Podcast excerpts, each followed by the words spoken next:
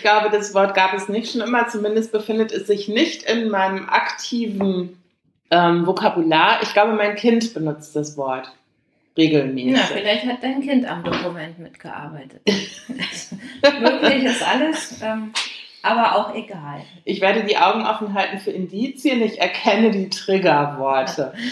so, dann schauen wir mal. Womit machst du dir selbst eine Freude? Ich bin da nicht gut drin, mir selbst eine Freude zu machen. Ich bin, glaube ich, eher jemand, ich du machst immer eine Freude. Nee, ich mache auch anderen keine Freude. Ich mache generell, ich habe wenig Freude in meinem Leben. Nein, das ist nicht richtig, aber tatsächlich äh, ist es eventuell durch, durch, weiß ich nicht, familiäre Prägung oder so, dass ich immer deutlich mehr Wert auf Leistung als auf Belohnung lege, quasi. Und das ist ein bisschen schade auch für mich selber.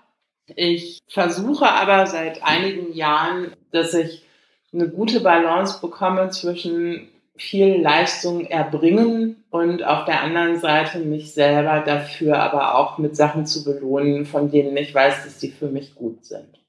Mhm. Und du? Ja, ich bin ja ein sehr zufriedener Mensch. Und das macht mich immer sehr böse, dass du so zufrieden bist. Und ich, ich immer glaube, so unzufrieden. Das liegt aber gar nicht daran, dass ich mich ständig mit, für irgendwas belohne. Ich, ich weiß, ich mag schon das Wort Belohnung auch ja, gar nicht. Ja. Das stört mich auch wieder. Es ist auch nicht so, dass ich nicht Wert auf Leistung lege, aber ich mache einfach, was ich möchte und das mhm. macht mir Freude. Ja. Also dass ich mich einfach für Dinge entscheide, die ich möchte und was andere möchten, sehr nachrangig für mich ist. Ja, das stimmt. Das da, haben wir uns, da haben wir uns aber, glaube ich, in den letzten zwölf Jahren auch sehr parallel entwickelt. Das geht mir auch so, dass ich tatsächlich auch im familiären Kontext und so inzwischen immer auch sehr gut darauf achte, dass nicht nur alle anderen zufrieden ja. sind, sondern dass ja. es für mich dann irgendwie auch in irgendeiner Form vorteilhaft oder schön ist, was immer wir machen. Ich spiele nicht mehr Monopoly zum Beispiel. Zum Beispiel. genau. Ich koche nur Sachen, die ich mag. Ja, das habe ich aber tatsächlich noch nie anders gemacht. Ich habe glücklicherweise ein Kind, das sehr lange nicht verstanden hat, dass es die Option gibt, Sachen nicht zu essen. so, und jetzt hat er, die, äh, hat, hat er das verstanden, aber jetzt kann er sich einfach dann selber kochen, was er essen möchte, wenn das für ihn nicht, nicht passt, was ich mache. Ich nehme mal die nächste Frage. Was ist für dich Luxus, beziehungsweise stehst du auf materiellen Luxus? Nee, auf materiellen Luxus stehe ich nicht. Das interessiert mich nicht. Ja. Luxus ist für mich Zeit. Ähm, nicht Zeit, in der ich in die Luft gucke oder auf dem Sofa sitze, das interessiert mich ja auch wieder nicht, sondern Zeit, die ich so verbringen kann, wie ich möchte. Und deshalb ist es für mich Luxus, Tätigkeiten, die ich nicht tun möchte, auszulagern gegen Geld. Hm. Eine Putzhilfe zu haben, Leute zu haben, die mir Dinge bringen oder zusammenbauen oder solche Sachen, das macht mir alles keinen Spaß und ich mache ja lieber Sachen, die mir Spaß machen. Hm. Und deshalb bezahle ich dann andere dafür und das ist für mich Luxus. Ja. Bei mir ist es anders. Na, nicht viel anders, aber ein bisschen anders. Also ich habe tatsächlich häufig dann doch den Ehrgeiz. Beim Putzen ist es jetzt nicht so, aber das hatten wir, glaube ich, auch letztes Jahr schon geklärt. Ich habe immer noch, also zwölf Monate später, immer noch äh, keine, keine Hilfe gefunden und deshalb ist nach wie vor seit 2015 wird halt einfach nicht mehr geputzt bei mir zu Hause. Und auch sonst, also ich habe neulich ein, ein Regal gekauft und selber aufgebaut, weil ich dachte, es ist klein und man kann sich 400 Euro sparen und dann kann man von den 400 Euro was anderes machen. Es hat auch tatsächlich funktioniert. Das große Regal, das irgendwann kommt, wenn die Lieferkettenproblematik beendet ist, ähm, das lasse ich allerdings auch aufbauen. Ansonsten habe ich tatsächlich materielle Dinge, die für mich Luxus darstellen, aber die sind, glaube ich, etwas weniger offensichtlich, als man sich das jetzt so vorstellt. Also ich besitze keine Uhr. Ich habe eine Uhr von meiner Mutter und eine Uhr von meinem Großvater. Ich trage aber beide nicht. Ich besitze keinen Schmuck. Auch da habe ich so Familienerbstücke, würde aber niemals auf die Idee kommen, die zu tragen. Bis auf den Verlobungsring meiner Mutter, den ich bei Wahlen immer trage. Bei Wahlen. Ja, den trage ich bei Wahlen. Der Wahlring. Der Wahlring, genau. Ansonsten, ähm, all diese Sachen sind tatsächlich mir nicht wichtig, aber es gibt so ein paar Gebiete, wo ich mir Luxus gönne, um das Wort dann mal, man müsste es substantiv nennen. Also Gönnung. Luxusgönnung. Luxusgönnung, genau. Was ist deine Luxusgönnung? Meine Luxusgönnung ist, dass ich versuche, keine schlechten Materialien zu kaufen. Das klingt jetzt mhm. blöd, aber ich trage keine Kleidung mehr, wo Polyester drin ist oder Wollpullis, wo keine Wolle drin ist mhm. oder so Sachen, und das führt dazu, dass wenn man das dann kombinieren möchte, irgendwie noch mit einem Schnitt, der einem gefällt, dass man dann im Zweifelsfall sehr viel Geld ausgeben muss für einen Pullover, aber das tue ich, weil das für mich ein Faktor ist, der mir wichtig ist. Wenn ich morgens geduschten Wollpulli anziehe, dann möchte ich, dass der sich sehr schön anfühlt und dass das keine naturidentischen mhm. Materialien sind und deshalb gebe ich dann das Geld aus und kaufe kaufe Kleidung, die sich so anfühlt, dass wenn ich sie morgens anziehe, ich mir denke, boah, das ist total super. Das freut mich. Das freut mich auch für mich.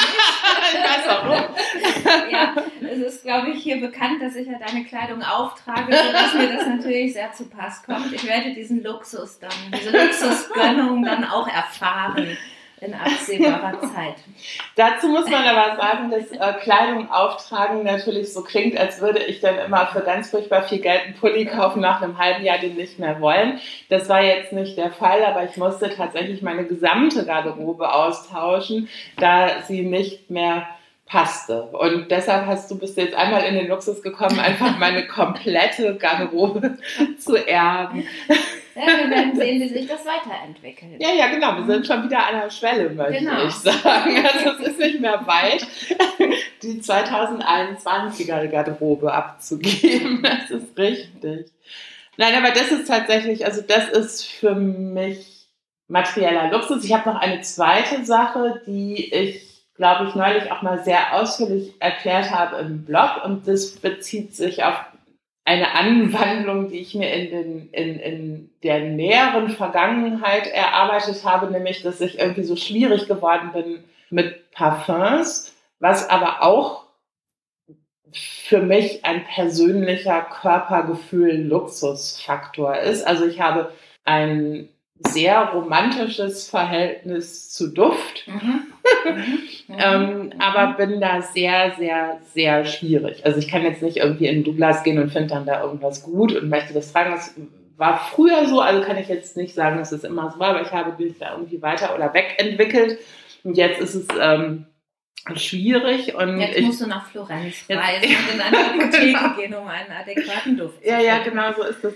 Aber auch da ist es ähnlich wie mit der Kleidung. Ich gebe dann an der Stelle wirklich sehr viel Geld dafür aus, weiß es aber jeden einzelnen Tag zu genießen. Also jeden einzelnen Tag stehe ich morgens auf, gehe duschen, ziehe mir einen Pulli an, der sich so anfühlt, wie sich der perfekte Pulli anfühlen muss und rieche anschließend so, wie ich denke, dass ich immer riechen müsste und dann geht es mir den ganzen Tag damit schön. Und ich glaube, das ist eine Sorte Luxus, die ich jetzt mhm. mit anderen Dingen schwer erreichen könnte, weil es tatsächlich einen direkten Einfluss auf meinen Körper hat. Ja, das ist auch schon wieder sehr interessant, finde ich. Wir hatten da letztes Jahr auch drüber gesprochen, dass du viel mehr weißt oder viel genauer ein Bild davon im Kopf hast, wie die Dinge sein sollten für dich. Nee, das ist aber gar nicht richtig.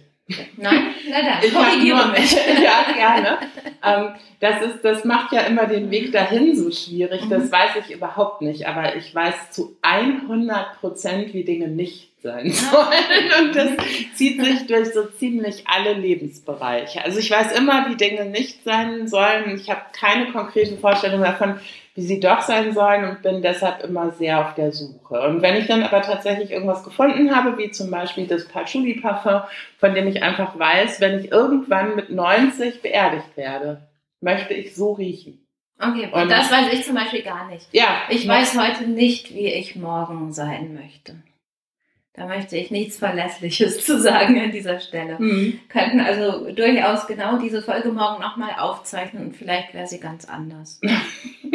Das wäre mir zu anstrengend. Ich habe tatsächlich nämlich eher so das Gefühl, sonst redest du ja immer von Puzzeln. Ich habe eher das Gefühl, dass das so ein, also dass meine, meine gesamte Existenz inklusive der Frage, welche Kochtöpfe ich benutze und welches Parfum und welche Pullover ich trage, dass das alles so ein Puzzle ist im Prinzip und ich ergänze immer, wenn ich dann was Perfektes gefunden habe, ergänze ich ein Puzzleteil. Und was machst du, wenn es fertig ist? Ach, das ist super. Das Oh ist ja dafür hätte ich Angst. Nein, aber wahrscheinlich werde ich dann mich der Frage widmen, weiß Dann ich stirbst nicht. Dann, du. Ja, aber das ist dann in Ordnung, weil ich Als trage. kompletter Mensch. Ja, genau. Ich trage Oh dann den richtigen Pullover und ich habe den richtigen Duft und äh, genau, also den richtigen Nagellack, weil Ja, ja, ja. Chanel Rouge Noir habe ich zum 18. Geburtstag gekriegt und nie mehr einen anderen gekauft. Oh Ah, ich habe Angst. Es ist tatsächlich, ich ergänze mich, bis ich irgendwann fertig bin und dann kann ich gehen. Glaube ich. Ich glaube, das ist mein System. Okay, nächste Frage. okay. Empfindest du Freiheit von XY oder Abwesenheit von XY auch als Luxus oder Geschenk? Ja, habe ich ja schon gesagt. Ja, also ja. natürlich Freiheit, Abwesenheit von nervigen Sachen, von Ja. Krankheiten, von Schmerzen, von all dem. Alles, was man nicht haben möchte. Wenn das nicht da ist, ist es Luxus. Ja. Denn ich finde ja persönlich nicht, dass ein Anspruch darauf besteht, von den Zumutungen der Welt verschont zu bleiben. Es ist Luxus, wenn das stattfindet. ja, natürlich. Weiter. Möchtest du eine Frage stellen? Ja, aber diese Frage, damit kann ich schon wieder nichts anfangen. Guilty Pleasures, warum guilty? Habe ich ja jetzt nicht gesagt, Guilty Pleasures. Da gibt es auch ein deutsches Wort für, oder? Guilty Pleasures. Weiß ich nicht, kenne ich nicht, aber ja, können wir denn jetzt den Rest der Folge drüber sprechen, warum, also, oder beziehungsweise welche Geisteshaltung dahinter stehen muss, wenn man denkt, dass Spaß zu empfinden oder Freude zu empfinden an etwas, etwas ist, wofür man sich schuldig fühlen muss. Finde ich Quatsch. Ja, und auch schwierig, finde ich anstrengend. Oh, ich will nicht mit Leuten, die Guilty Pleasures haben, mich umgeben. Nein. Also ich überlege gerade, was man so, so, so landläufig als Guilty Pleasures Wahrscheinlich Schokolade und sowas. Ja, wobei in, also in meinem Fall Schokolade eher Stupid Pleasure ist, weil da kriege ich einen dicken Arsch von. Aber, Ja, aber wenn man sie essen will, will man sie essen. ja, ja, das ist Also- natürlich so. Und dann gibt es noch so Sachen, ich glaube, Menschen reden von Guilty Pleasures, wenn sie Trash-TV gucken. Also so Dschungelcamp und so. Ich muss dazu sagen, dass ich Jahre meines Lebens mit großer Freude Dschungelcamp geguckt habe, weil ich Dirk Bach so gut fand. Ich habe das gemacht und war gleichzeitig Professorin. Blick Ja, gesehen. Ja, habe ich gesehen. Ja, dazu kann ich jetzt auch nichts sagen, weil ich das, aber wenn ich das gucken wollen würde, würde ich das schauen ohne schlechtes Gewissen. Du liest wahnsinnig schlechte Bücher. Das könnte, wenn Ja. du jemand wärst, der so ist. Aber mit Freude. Ja, genau. Dann könntest du sagen, das ist mein Guilty Pleasure, aber so ist es ja nur ein Pleasure und dann ist es ja, Ja. wieder viel schöner. Mit der Frage können wir nichts anfangen. Überhaupt, kannst du dir so richtig gönnen, ohne einen Funken schlechtes Gewissen? Nein, Schlechten Gewissens, oder? das kann ich tatsächlich nicht. ähm, nicht? Nein, weil Was? ich immer. Ich bin ein Mensch frei von schlechtem Gewissen. Ja, aber ich denke mir immer. Naja, was heißt immer? Aber also es gibt ja gar nicht so viele Bereiche, wo ich, wo ich viel Geld in die Hand nehme, aber ich habe, wenn ich Geld ausgebe, habe ich ein schlechtes Gewissen. Ja. Aber ich gebe, also ich lebe da seit immer sehr gut mit, Mhm. weil ich ja Du überwindest. Ich wollte gerade sagen, ich überwinde das immer, aber es ist tatsächlich, wenn ich Nee, dann nach Florenz reise und da drei Parfums kaufe, fühle ich mich hinterher ein bisschen, denke ich, oder nee, nee, ich fühle mich nicht schuldig, das ist falsch, aber ich ähm, mache das nicht uneingeschränkt davon überzeugt, dass das gut ist, das jetzt zu machen. Also das nicht. Ich gebe schwierig Geld aus. Ich habe Probleme mit Geld ausgeben. Ja, jetzt hast du gesagt, du bist nicht davon überzeugt, dass es uneingeschränkt gut ist, das zu machen. Weil das Geld dann weg ist. Ja, weil ja, ist ja egal warum. Aber du hast dich ja in der Abwägung der Gegebenheiten dafür entschieden. Ja. So, ist es bei jeder Entscheidung so, dass die vollendet gut sein muss, damit du kein schlechtes Gewissen hast. Das ist bei mir nicht. Also wenn ich mich entschieden habe, dann habe ich das ja aus einem Grund getan und ja, da fällt irgendwas immer hinten runter. Es gibt die perfekte Entscheidung nicht. Aber es macht mir kein schlechtes Gewissen, weil irgendwas, also sonst kann man ja nur noch verharren. Nein, ja man nicht. kann ja auch einfach immer überwinden. Also, also ich glaube ja. schon, dass es bei mir so ist. Ich kann mich jetzt nicht erinnern, dass es irgendwann anders wäre. Also grundsätzlich treffe ich ja regelmäßig Entscheidungen für irgendwelche Sachen Geld auszugeben. Ich glaube, dieses Jahr war es wirklich, dadurch, dass ich aber auch im letzten Jahr quasi wirklich keinen Cent ausgegeben habe für irgendwas, habe ich dieses Jahr ein Auto gekauft und viele Möbel, also nicht viele, also drei Möbel, aber auch das war teuer und war zweimal im Ausland im Urlaub und war in der Apotheke in Florenz. Also das war irgendwie vergleichsweise viel Geld, ähm, das ich ausgegeben habe und ich hätte mich auch sehr gut gefühlt, das Geld nicht ausgegeben zu haben. Mir Und war zu spenden. Brot statt Böller. Nein, hochverzinst auf, ja, hochverzinst auf dem Konto liegen lassen, genau. Nee, aber das ist tatsächlich, ich weiß nicht, vielleicht ist das, ich, ich bin nicht in, in einer Familie groß geworden, wo auf Geld im größeren Stil geguckt werden musste. Das war nicht mhm. so. Also meine Eltern ging es sehr gut.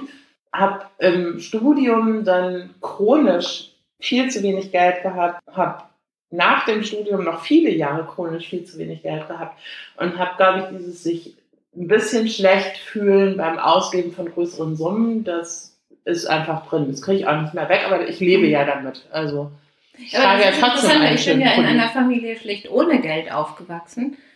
Und ich empfinde das nicht. Wenn man sich zu einer mhm. Ausgabe entschließt, dann ist das gut. Ja. Sonst hätte man das nicht gemacht. Ja. Naja, ja. müssen wir jetzt lassen. Können wir, wir, wir sind weg? doch nicht eine große Person. wir sind doch nicht eine große Person. Gönnst du anderen Personen Erfolg, auch wenn sie dich dabei besiegen? Ich glaube, das ist eine Frage, die für uns ja mehr als perfekt ist. Ich bin jetzt gespannt, was du sagst. Ach, das kann ich dir sagen. Ja, mach mal. Wenn du mir lustig ja. richtig einen drüber brätst, dann gönne ich dir diesen Erfolg und feiere dich dafür, dass du es geschafft hast, mich so zu vernichten. und ich weiß, es geht dir genauso. Ja, das geht mir tatsächlich genauso. mir ist wichtig, also ich kann natürlich überhaupt nicht gut verlieren. Mhm. Ich hasse das. Und ich möchte aber, dass die Person, die mich besiegt, besser war. Ja. Dass ich alles gegeben habe, aber diese Person war besser. Dann ist es okay. Ja. Ja, ja, genau. Und wir haben sehr häufig in den letzten vielen Jahren die Situation gehabt, dass man also lieber einen eine Freundschaft verlieren als einen guten Gag. Und das, wir, das sehen wir ja beide so und können das aber sehr respektieren. Und deshalb haben wir uns oft gegenseitig Respekt ausgesprochen für die finale, ja, für den absoluten Tiefschlag, der da gerade gesetzt worden ist. Aber wenn er gut war, ja, dann hätte man ihn selber ja auch gesetzt. Und das ja. ist, das muss man deshalb, ich, ich gönne dir jeden Erfolg, wenn du mich besiegst, unter der Prämisse, dass der Tiefschlag wirklich gut war. Ja, da sind wir wieder gleich. Was machst du, wenn du mal richtig durchatmen musst? Die Frage hat wahrscheinlich eine weitere Ebene. Ich hätte jetzt gesagt, ich hole sehr tief Luft. Ähm, keine Ahnung. Ich weiß nicht. Ich, ich, ich weiß es bei mir, aber ich Ja, weiß sag mal, vielleicht fällt mir Ich fahre ja regelmäßig alleine weg. Oder, also ja. nicht alleine, sondern ich fahre in sehr, sehr kurzen Abständen, tageweise oder, oder wochenweise einfach von zu Hause weg und nehme meinen Hund und laufe durch die Lüneburger Heide oder fahre mit Frau Klugscheißer nach Italien und mache. Oder du besuchst mich. Oder ich besuche dich. Ja, ja genau. Ja, ich weiß nicht. Und da atme ich Ich kenne das Gefühl, glaube ich, nicht so richtig. Wobei mir das schon ein Bedürfnis ist, in meinem Leben Freiräume halt zu haben. Ja. Wo ich Brötchen holen gehe oder so. Ja, das habe ich nicht verstanden.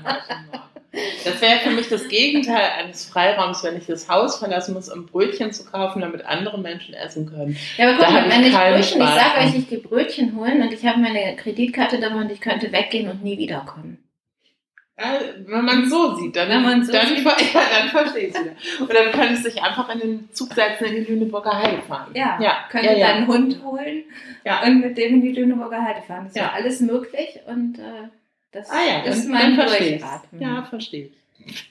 Mit was für einer Essenseinladung macht man dich am glücklichsten? Denn mit einer, um die ich mich in keiner Weise kümmern muss. Hm. Nur hingehen. Am besten noch abgeholt. Ja, werden. wollte ich gerade sagen, hingebracht werden. Ja, und ja. noch zurückgebracht. Das auch.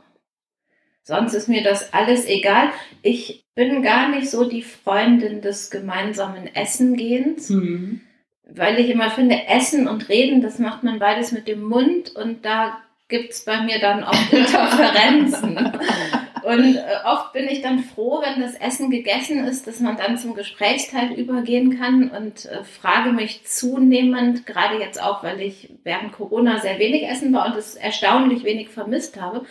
Also ich frage mich immer mehr, ob ich diesen Essensteil nicht auslassen könnte. Und stattdessen die andere Person kann kann ja essen, das stört mich nicht. Man kann das kurz halten. Ich habe das mit dir nie gemacht. Fällt mir gerade ein, aber meine, was, was ich als, ich sag mal, Abendaktivität gerne mache, ist, dass ich, also eins meiner, meiner Lieblingsrestaurants in Düsseldorf ist gegenüber von einer meiner Lieblingsbars direkt. Und dann kann man in dem Restaurant, kann man abends essen. Da gibt es so handgemachte chinesische Nudeln. Das ist so ein, Da so waren ein, wir mal. Aber waren wir auch gegenüber auf dem Fischsofa? Nein. Nein, genau. Dann kann man da nämlich so handgemachte chinesische Nudeln ohne Glutamat essen und dann geht man einfach nur über die Straße und über, auf der anderen Straßenseite ist dann eine Bar und da gibt es ein Sofa, da sitzt aber nie jemand. Und vor dem Sofa ist ein riesengroßes Aquarium und dann kann man sich nebeneinander auf dieses Sofa setzen und die Fische angucken und dabei einen Cocktail trinken. Und das ist eigentlich, also das mit dem Essen dient dann in meinem Kopf tatsächlich häufig nur der Sicherstellung, dass ich diesen Cocktail gut vertrage. Also das Ah, Essen kann dann okay. auch sehr schnell gehen. Hauptsache, man landet hinterher auf dem Fischsofa und trinkt einen Pims. Also Essen als Weg. Essen als Basis. Mhm. Der Weg ist ja auf die andere Straßenseite. Okay. Okay. Wann hast du das letzte Mal den Sternenhimmel angeschaut? Ja, da habe ich was zu, zu sagen. Das ist ja, das ist ja ein ganz romantisches Bild, ne? Den Sternenhimmel anschauen. Ich weiß ganz genau, wann ich das letzte Mal den Sternenhimmel angeschaut habe. Das war in einem der kleinen Lockdowns, die wir hier so hatten, mit Ausgangssperre. Da habe ich meine Tochter abends, weil sie ein bisschen spät dran war, es ließ sich mit Bus und so nicht mehr abbilden, rechtzeitig zur Ausgangssperre zurückzukommen. Die habe ich also mit dem Auto abgeholt in einer Reihenhaussiedlung. Und ich bin aus dem Auto ausgestiegen, um zur Tür von diesem Haus zu gehen. Und dann war sie aber noch nicht da. Und dann wollte ich zum Auto zurückgehen und ich war so grunderschöpft, dass ich den Rückweg vom Haus zum Auto nicht mehr geschafft habe. Ja, du lachst jetzt. Es war durchaus auch komisch, aber komisch äh, im unangenehmen Sinne. Also ich war einfach fertig mit der Welt und ich musste mich in dieser Reihenhaussiedlung auf den Boden legen, auf den Asphalt. Und da habe ich in den Sternenhimmel geschaut. Und das war ganz schön. Hat es dir Sternenhimmel. Gegeben? Es hat mir, ich, ich neige in solchen Momenten nicht dazu, äh, Kraft zu verspüren, sondern ähm, ich muss dann irgendwann über mich lachen. Du hast, halt mich so mal bescheuert an, ist. du hast mich mal angerufen in einer solchen Situation. Wir können das rausschneiden, wenn ich das nicht erzählen darf, aber da lagst du auch Ich auf, kann mich nicht erinnern, erzähl erst da lagst du hier, hier, hier gegenüber, also gegenüber von deinem Haus lagst du auf dem Bürgersteig Ja, und hast Hof. mich, hast, oder Ah, nein, nein, nein, nein, nee, ich nee, ich meine Nein, von, am Bahnhof. ja genau. ja Und da ich hast du mich-. Ich Oder du saß, saßt. ich Und da hast du mich angerufen, hast, gesagt, hast dich total kaputt gelacht und hast gesagt, jetzt ist es passiert, jetzt bin ich verrückt geworden.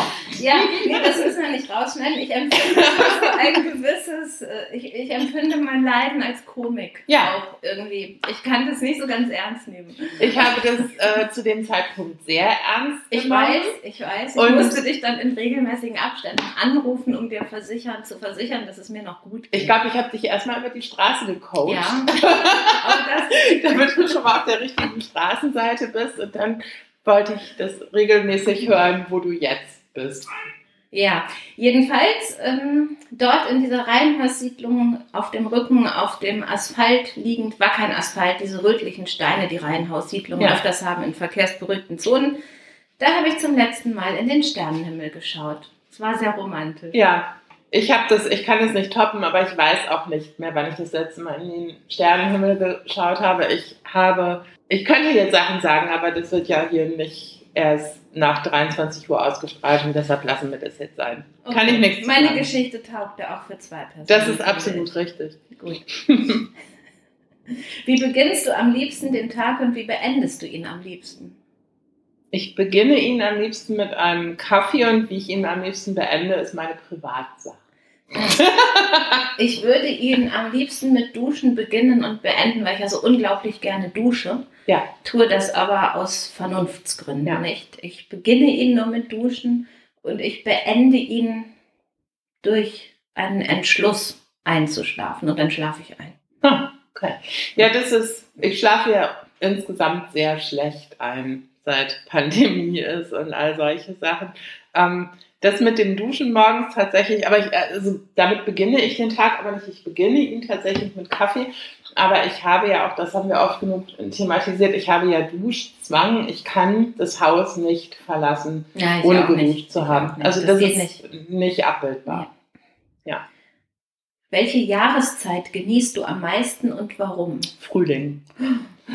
Ja, muss ich wirklich keine Sekunde drüber nachdenken, weil ich glaube, es geht mir immer nicht gut, außer im Frühling, wenn ich dann irgendwie, nein, es geht mir natürlich nicht immer nicht gut, aber ich habe, bin immer nicht positiv beeinflusst von irgendeiner Jahreszeit, weil ich auch jede Jahreszeit mit äh, einer gewissen Anstrengung verbinde. Wenn es zu kalt ist, ist es anstrengend. Wenn es Ja. zu warm ist, ist es anstrengend. Wenn es immer regnet, ist es anstrengend. Im Frühling ist es so, da hat man irgendwie so den Höhepunkt der depressiven Episode aus dem Winter erreicht und plötzlich guckt man raus und dann sind ganz viele, Kro äh, jetzt weiß ich ja Plural nicht, ne? Krokusse im, im Garten und dann geht man raus und, und räumt irgendwie Laub weg oder so oder macht irgendwas, ne, schneidet ein bisschen was rum, so an Pflanzen und dann ist dann plötzlich Sonne, hat man auch ewig nicht gesehen. und dann kommen Blümchen und dann fährt man in die Baumschule und kauft wieder irgendwas, was man pflan- pflanzen kann und so. Das finde ich toll. Also Frühling finde ich toll. Ich bin, ich bin Frühling, aber es ist immer sehr kurz und dann kommt ja auch schon Sommer und dann ist alles wieder doof. Ja, meine Lieblingsjahreszeit ist natürlich Herbst. Natürlich. Dann hat man den Sommer überstanden, da bin ich immer höchst erleichtert. Ähm, Frühling finde ich persönlich zu aufdringlich. Das mit diesem Knospen, Oh, boah, wir wachsen jetzt alle und grün und Farben und Bienen Ja. und Blumen. Das ist mir alles, ich weiß nicht. Du hast das, ja auch keinen Das ist Garten. total manisch, meiner Ansicht nach. Ja. Und dann halt auch immer der drohende Sommer. Das macht mich Ja. nicht froh. Im Herbst, da haben wir den größten Teil geschafft. Das ist prima. Winter, ja, ist ein bisschen langweilig, aber von mir aus. Ich habe natürlich dadurch, dass ich, äh, dass ich einen Hund habe und deshalb zu allen Jahreszeiten mich in Wäldern, also beziehungsweise in einem Wald aufhalten muss, ähm, sehe ich das, glaube ich, auch nochmal anders, weil ich kann keiner Jahreszeit so richtig aus dem Weg gehen. Ne? Und Frühling ist einfach irgendwie, weiß ich nicht, dann ist man jetzt drei Monate, war man draußen und es war doof und kalt und man ist immer ganz durchgefroren nach Hause gekommen und so. Und dann plötzlich läuft man durch den Wald und dann steht man auf einer Lichtung und da ist Sonne und das ist total toll. Gut. ja, dein Gesicht sagte alles. Ähm, wie groß ist dein Kerzenvorrat für die dunkle Jahreszeit? Ich mag keine Kerzen. Ich habe keine. hab, ich habe so jetzt erstmal keine Kerzen ähm, so richtig. ich habe gerade silberne Kerzenleuchter aussortiert bekommen von einer Freundin, die umgezogen ist und habe die jetzt geputzt und gucke mal, es kommt jetzt die dunkle Jahreszeit und vielleicht benutze ich die. Und ansonsten mag ich noch, ähm, auch da kommt wieder der Luxusaspekt, ansonsten mag ich noch hochwertige Duftkerzen, also jetzt nicht das aus dem, diesem schwedischen Möbelhaus und Ikea. ja, sondern so richtig schön. Also zum Beispiel auch in der Apotheke kann man, in Florenz kann man auch Duftkerzen kaufen, das ist schön. Okay. Aber die sind tatsächlich mehr zur kurzen Stimmungsanhebung gedacht. Also ich mache mir nicht dann den ganzen Abend eine Kerze an, sondern ich mache mir kurz eine Kerze an, dann riecht es schön und dann freue ich mich. Und dann hast du so einen reflexiven Moment und dann löscht du die Kerze. Wieder. Ja, genau, weil ich sonst auch im Zweifelsfall Kopfschmerzen kriege, weil es so flackert. Das kann ich ja, ja das kriege ich auch. Genau. Also, nee, ich Ist dir, es dir schön zu Hause machen. Was ist dabei wichtig für dich? Dass es aufgeräumt ist. Ja, das wollte ich auch sagen. Ordnung.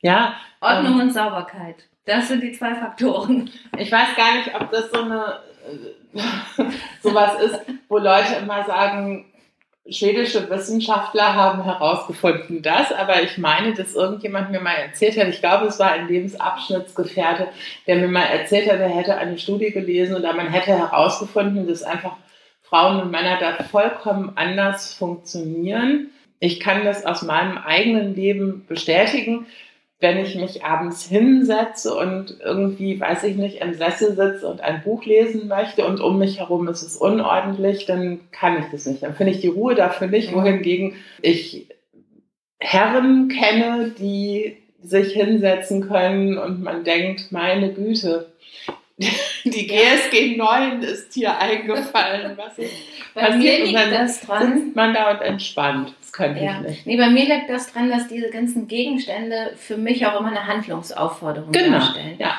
Deshalb bin ich auch immer so darauf aus, Sachen aus meinem Umfeld zu entfernen und wollte auch, bevor wir den Podcast begonnen haben, den Tisch aufräumen jede Flasche, jedes Getränk, das da steht, das ruft mir zu, trink mich, trink mich. und ich kann dann nicht über was anderes so gut sprechen. Es sollte am besten alles leer sein. Weißt du, was interessant ist? Dass deine Wohnung ich will jetzt nicht sagen unordentlich, aber viel voller ist als meine. Also ich habe so, ich, ich kann zum Beispiel, ich habe unfassbar viel Arbeitsfläche in der Küche, also Arbeitsplatte in der Küche, habe eine sehr große Küche mit sehr, sehr viel Meter Arbeitsplatte. Da darf aber nichts draufstehen. Also die Küche ja, ja. ist aufgeräumt, wenn auf der Arbeitsplatte nichts aber draufsteht. Aber es gibt zwei Punkte, die sich dadurch erklären. Der erste ist, dass ich ja ständig mit Aussortieren befasst bin. Das liegt natürlich daran, dass hier so unglaublich viel Material zum Aussortieren ist. Und zum Zweiten muss man halt auch sagen, bei dir ist das alles im überfluteten Keller. ja, das ist richtig. Oder im Gartenhaus.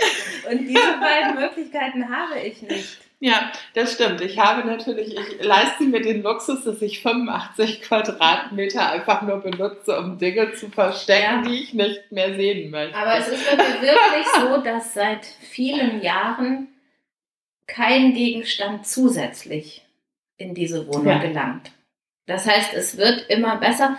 Meine Putzhilfe weiß das besser zu würdigen als du. Die spricht mich häufig darauf an, wie viel weniger Dinge hier doch schon sind in letzter Zeit. Nein, aber das mir kleine Notizen dazu mit Lob. Das weiß ich sehr zu schätzen. das finde ich, das finde ich schön, aber ich wollte da jetzt auch nicht kritisch klingen. Nein, ich nein. habe nur einen klaren Unterschied gesehen. Also zum Beispiel, ich gucke jetzt mal eben kurz auf deine Anrichte. Da steht ein Körbchen mit Dingen, die du geschickt bekommen hast von jemandem. Essensdinge, also Gläser mit, mit, mit Konserven und so, mit Sachen drin. Das stand da letztes Mal schon, als ich gekommen bin. Und ich hätte das, nach einem Tag hätte ich gedacht, nee, hier kann jetzt nicht ein Körbchen stehen. Und dann mhm. hätte ich das in Schränke geräumt, da wo, wo andere Konserven stehen.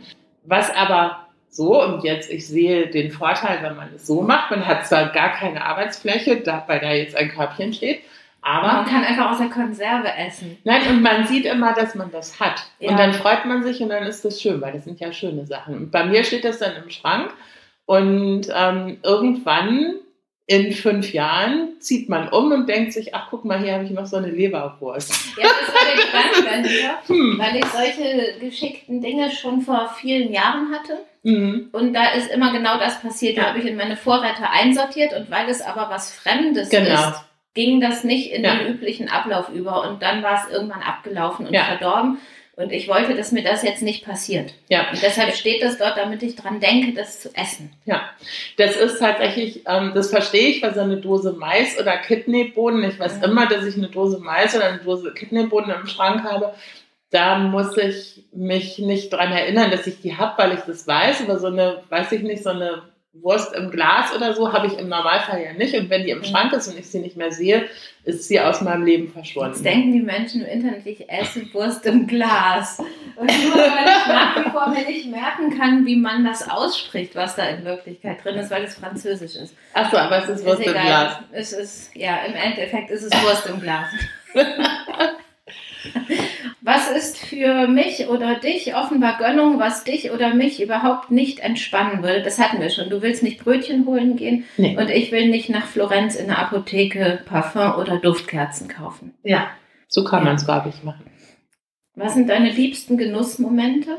Habe ich keine. Kann ich, also kann ich, naja, gut, also habe ich keine, über die ich jetzt hier spreche, aber nein, weiß ich nicht. Also wahrscheinlich ist jetzt die, die antizipierte Antwort ist, ich mache mir einen Cappuccino mit einer dicken Creme und mache mir da ein Schokoladenherzchen oben drauf und setze mich in den Sessel und lese Foucault oder so. Aber nee, hab ich, hab ich alles Ich mag alle meine Genussmomente und führe die keine Rangfolge zu. Ja, so kann man es vielleicht auch sagen. Ja. Es kommt immer drauf an, also Mal finde ich super, mit dem Hund durch den Wald zu gehen. Das ist dann ein schöner Genussmoment. Und mal möchte ich einfach im Sessel sitzen. Das ist ein schöner Genussmoment. Und manchmal finde ich einfach richtig erfolgreich arbeiten super. Und wenn das dann sogar auch gelingt, dann ist das ein Genussmoment. Weiß ich nicht, habe ich nicht. Nee, nee.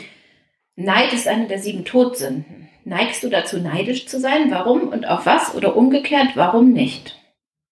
Nein, ich bin nicht neidisch. Es gibt eine Ebene, wo ich neidisch bin.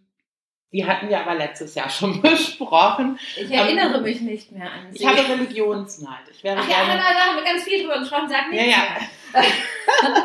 Gut, ähm, ich kürze es ab. Ich wäre gerne gläubig, aber ich trage es nicht in mir. Ansonsten bin ich tatsächlich nicht neidisch, ja. weil ich, glaube ich, über die Jahre verstanden habe, dass jeder sein Päckchen zu tragen hat. Und ja. Durchaus. Das ist einfach, wenn man von außen auf Leute guckt und sich denkt, boah, haben die super, dann merkt man aber immer irgendwann, und das gilt für mich und für dich und für mhm. alle, die ich kenne, jeder hat seine Themen, die einem das Leben schwer machen. Und nur weil ich die auf den ersten Blick nicht sehe, heißt das nicht, dass es nicht da ist. Und deshalb gehe ich immer davon aus, in in der Balance ist mein Leben, glaube ich, wirklich sehr gut und ich habe Päckchen zu tragen, wie jeder andere auch und deshalb empfinde ich da, ich empfinde nicht Neid. Nee, ich auch nicht. Das hast du gut erklärt, finde ich. Da finde ich mich auch gerne, bitte. Vielen Dank. Ich übe ja an der Wertschätzung.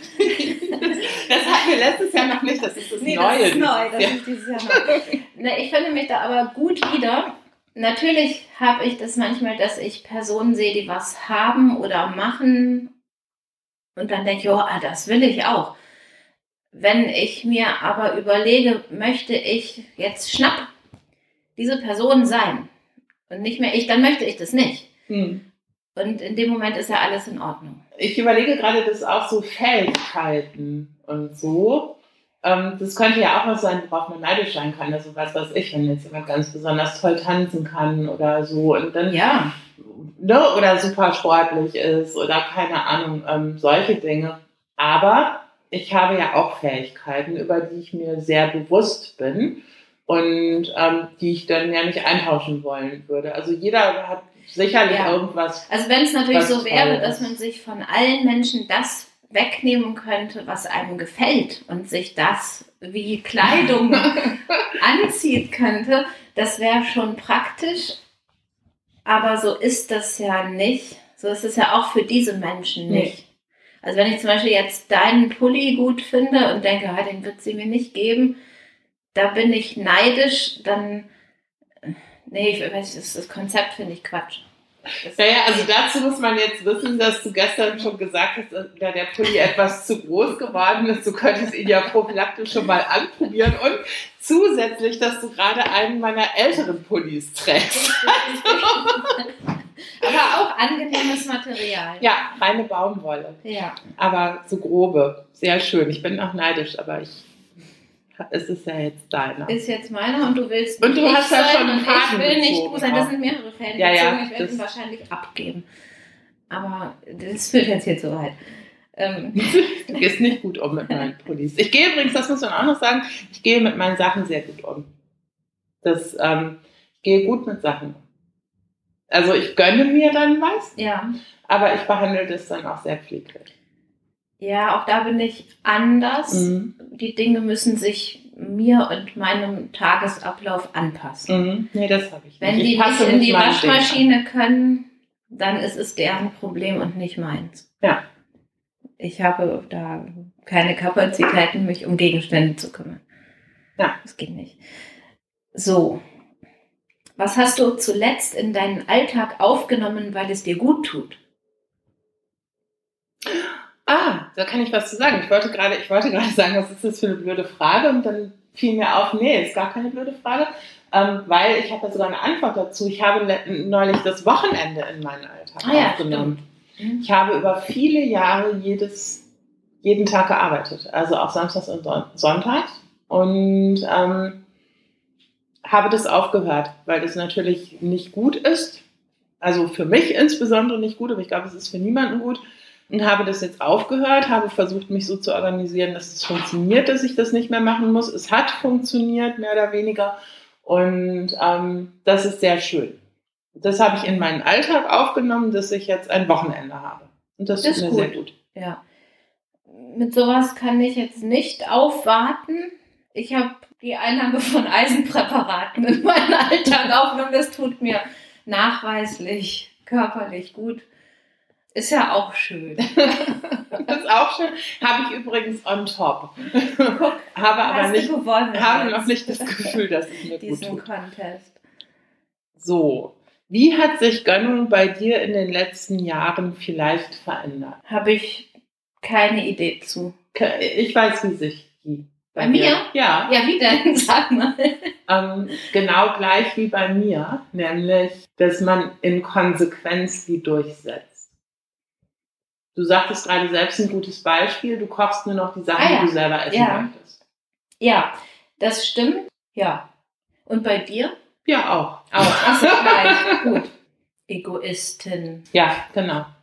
So sieht's aus. Gut. Wie sieht der perfekte Tag für dich aus? Nein, ein perfekter Tag für dich aus. Das ist ein Unterschied, der perfekte Tag, ein perfekter Tag. Ist egal. Wie sieht's aus? Ja, es ist ein Unterschied. Ich möchte das linguistisch besprechen. es ist ein Darf ich erst dann meine Antwort kurz geben, weil sie ist sehr knapp. Ja. Jeden Tag anders. Ja, ja, ja. So, das, genau.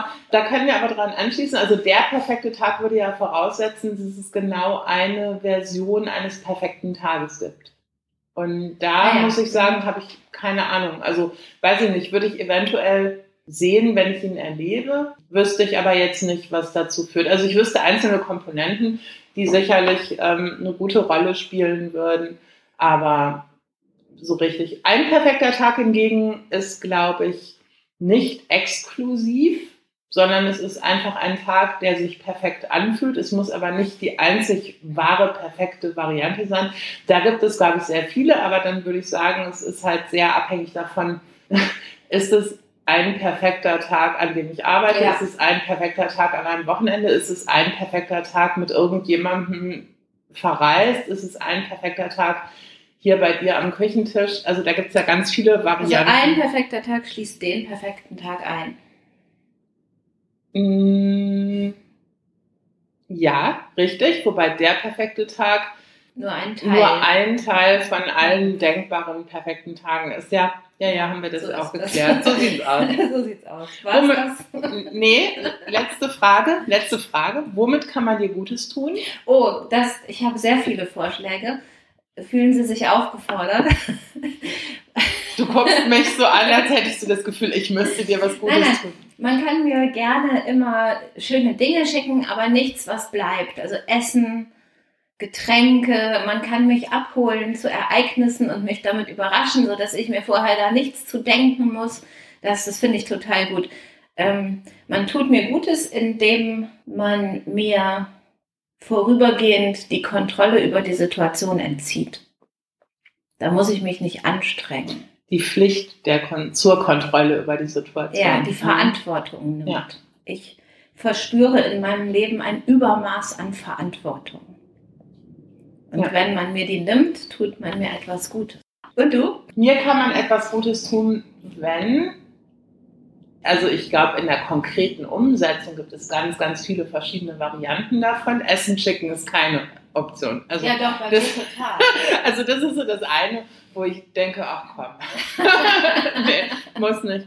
Aber wenn ich das Gefühl habe, dass jemand darüber nachgedacht hat, was gut für mich wäre und das dann tut, dann, dann tut man mir was sehr Gutes, weil ich das Gefühl habe, dass das in meinem Leben sehr selten vorkommt.